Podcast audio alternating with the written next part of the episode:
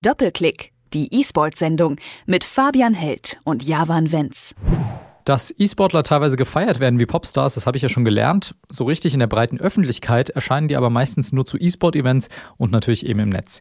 Der VfL Wolfsburg hat aber vor knapp einem Jahr etwas gemacht, was den in Anführungszeichen echten Sport Fußball mit dem E-Sport verknüpft und ihn so mehr in die Öffentlichkeit gerückt hat. Sie haben ein eigenes E-Sport FIFA-Team gegründet und jetzt Anfang des Jahres nochmal mit dem Spieler David By the Way aus England nachgelegt. Und über dieses Engagement und das erste Jahr spreche ich mit einem der VfL-Geschäftsführer, Thomas Röttgermann. Schönen guten Tag, Herr Röttgermann. Ja, schönen guten Tag. Bald ist das VfL E-Sport-Engagement ja so ein Jahr alt. Wie läuft es denn bis jetzt? Gibt es so eine Art Zwischenfazit? Ja, äh, wir sind selber auch sehr überrascht, wie, wie positiv die Resonanz ist und auf der einen Seite, wie überrascht die Menschen und auch äh, gerade die ganz viele E-Fußballer sind, dass ein, ein in Anführungsstrichen richtiger Fußballverein sich dort engagiert und ähm, wir merken, dass das einfach ein Thema ist, das super spannend ist, weil es auch ganz viele Menschen fasziniert. Also Sie würden auch sagen, dass es Ihnen als Verein auch wirklich als Fußballverein was gebracht hat, in diesem E-Sport-Segment präsent zu sein?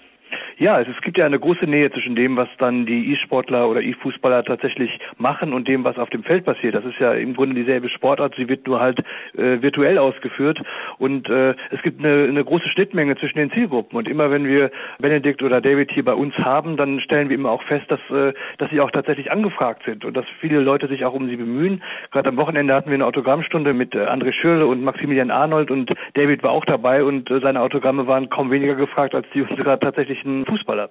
Das heißt, Sie merken auch, dass Ihre VfL-Fans von den richtigen Fußballern auch die virtuellen Spieler sehr, sehr nachfragen.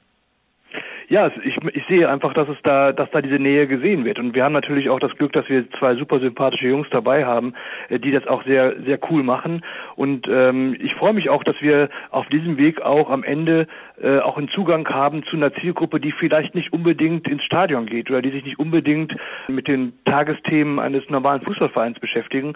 Und wir sind natürlich auch interessiert, auch mit diesen Menschen in Kontakt zu kommen. Und das ist natürlich für uns dann auch ein genialer Weg dazu. Unter den Fußballclubs sind Sie ja noch bis jetzt ziemlich alleine mit dem E-Sport-Team. Wissen Sie, ob da noch der ein oder andere Konkurrent sozusagen aus dem echten Fußball auf Sie zukommt?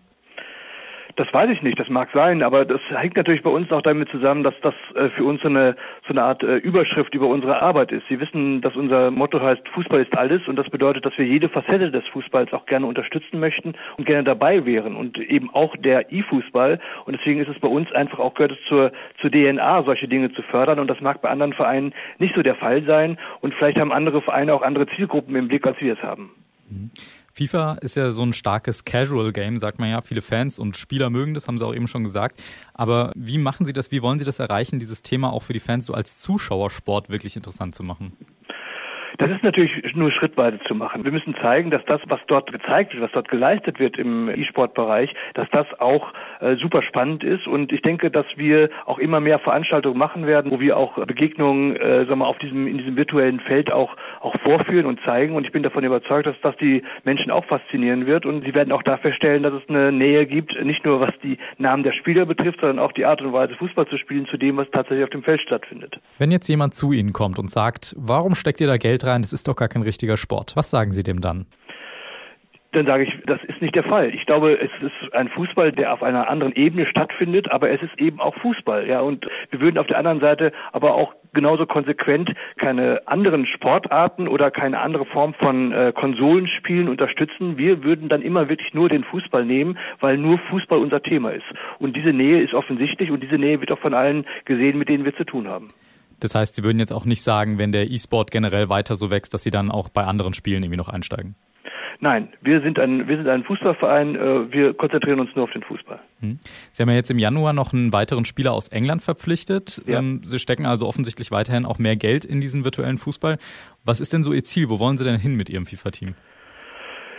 Ja, wir möchten, wissen Sie, wenn der VfL Wolfsburg etwas macht, dann versuchten wir immer, sagen wir, das maximal Mögliche zu erreichen. Und wir möchten überall, wo wir sind, ob das jetzt Frauenfußball, Jugendfußball, äh, E-Fußball oder der Männer-Lizenzfußball ist, möchten wir immer die bestmögliche Leistung erbringen. Und das streben wir natürlich auch im E-Fußball an. Da geht es in erster Linie jetzt aber darum, überhaupt erstmal einen Schritt in diesen Sport hineinzumachen, uns auch vertraut zu machen mit den, mit den Gegebenheiten dort, uns auch mit der Zielgruppe dort vertraut zu machen, mit den Menschen, die sich sehr, sehr stark auf diesen E-Fußball konzentrieren. Und äh, da wollen wir mal sehen, wie weit wir kommen. Sie haben ja auch das eine oder andere Stadion-Event schon vor längerer Zeit mal gemacht. Ist das auch so ein Mittel, was Sie in Zukunft mehr verfolgen wollen? Ja, das wollen wir mehr verfolgen. Wir wollen auch selber Turniere veranstalten. Da wachsen wir gerade rein. Aber wie gesagt, Sie haben ja selber gesagt, wir haben David erst vor, vor ein paar Monaten unter Vertrag genommen. Ähm, da müssen wir uns erstmal entwickeln. Wichtig ist für uns erstmal, dass wir zeigen, ja, wir engagieren uns da. Wir sehen das als eine Sportart. Äh, wir respektieren das. Übrigens tun unsere Spieler das genauso. Also wenn, wenn David oder Benedikt hier sind, dann sind die sofort auch mit unseren Lizenzspielern immer auch im Kontakt, weil die natürlich in ihrer Freizeit genauso auch spielen. Ja, und äh, wir werden da also mehr und mehr reinwachsen und werden auch versuchen, mehr und mehr Plattformen anzubieten. Ihre normalen Spieler haben ja wahrscheinlich wie bei jedem anderen Verein auch so einen bestimmten Tagesrhythmus, wie oft sie zu trainieren haben und so weiter. Wie sieht es denn bei den FIFA-Spielern aus? Worauf muss man sich denn einstellen, wenn man bei ihnen FIFA-Profi werden will? Also da mischen wir uns natürlich nicht ein. Das ist eine ganz andere Art, sich vorzubereiten. Das ist ganz und gar Sache von David und von Benedikt, wie sie das am Ende machen.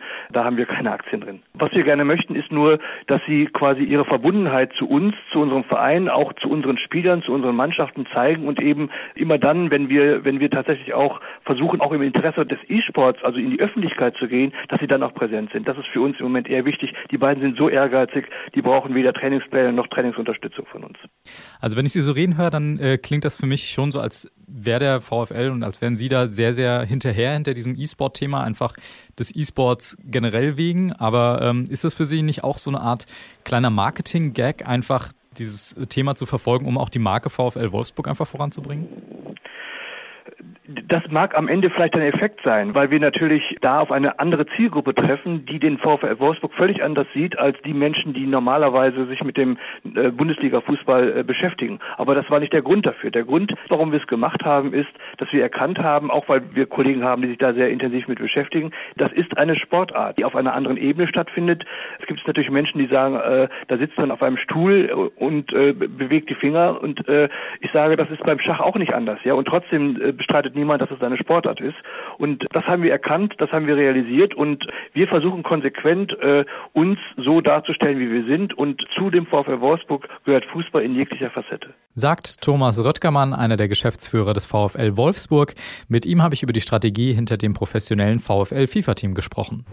Doppelklick, die E-Sport-Sendung mit Fabian Held und Javan Wenz.